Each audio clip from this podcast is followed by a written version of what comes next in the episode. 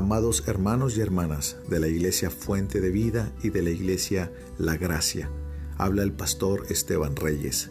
Esta es una invitación que quiero hacerte de manera formal para que durante este tiempo en donde estamos en casa resguardados por la pandemia del coronavirus este 2020, aprovechemos el tiempo para escudriñar las escrituras juntos yo quiero proponer una serie de 20 mensajes especiales con una dieta espiritual gloriosa que nos van a ayudar a crecer, parecernos a Cristo, caminar con Cristo y estar más cerca de Dios. Yo te animo a que aproveches este tiempo con tu familia, escuchen juntos el mensaje, lean la escritura juntos y oremos juntos para que la palabra de Dios vaya obrando en nuestros corazones. Aprovechemos el tiempo al máximo.